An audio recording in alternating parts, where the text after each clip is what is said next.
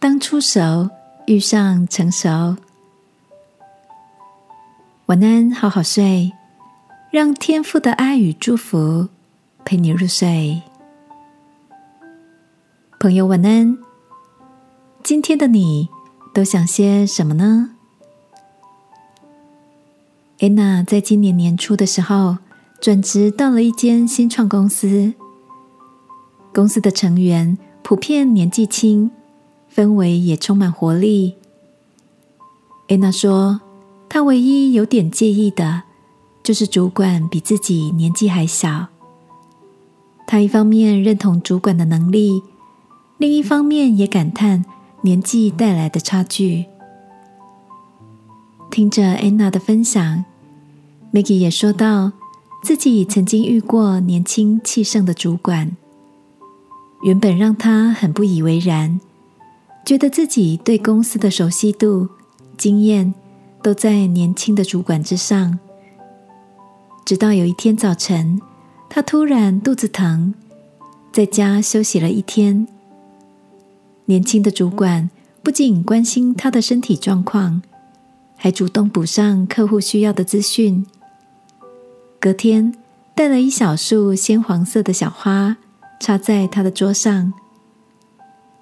那次好像打开了他的眼睛，也才能欣赏主管的热情与新鲜的创意。Maggie 笑着说：“看来我们都要学习，不因年轻而小看自己，也不因年长而骄傲。”